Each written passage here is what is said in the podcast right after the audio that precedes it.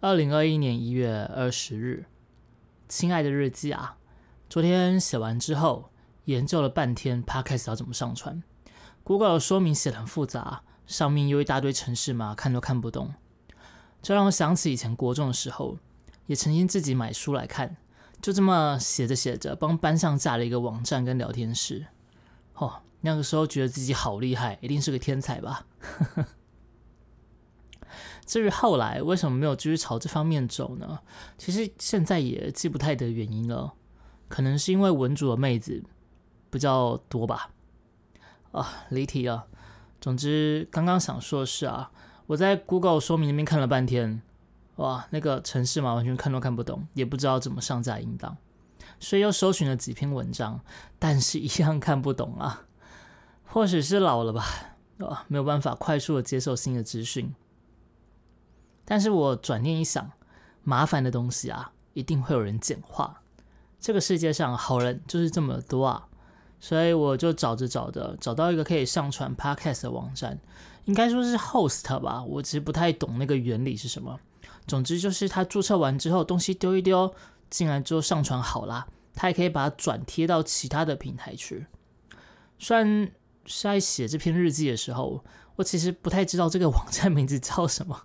就是一个 F 的那个符号哇，不过用着挺顺手的，开放人员应该挺有才的哇。不过说到开发人员，就让我想到最近和鱼仔正在看的影集，它是一部韩剧吧，在 Netflix 上面有，叫做《我的新创时代》。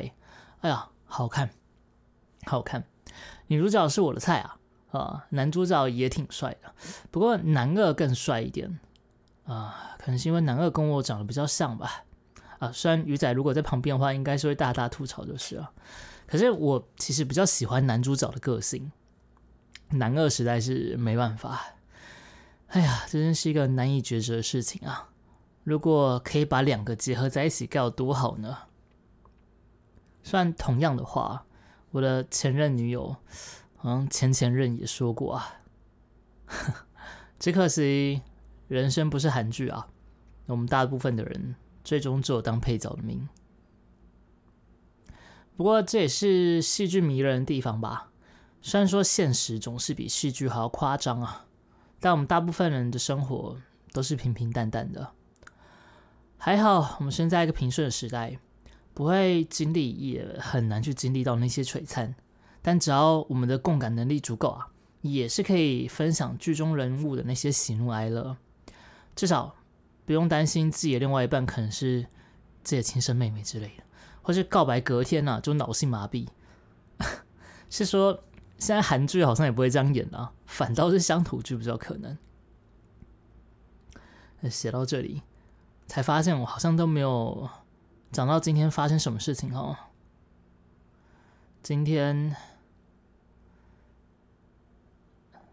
没什么事情。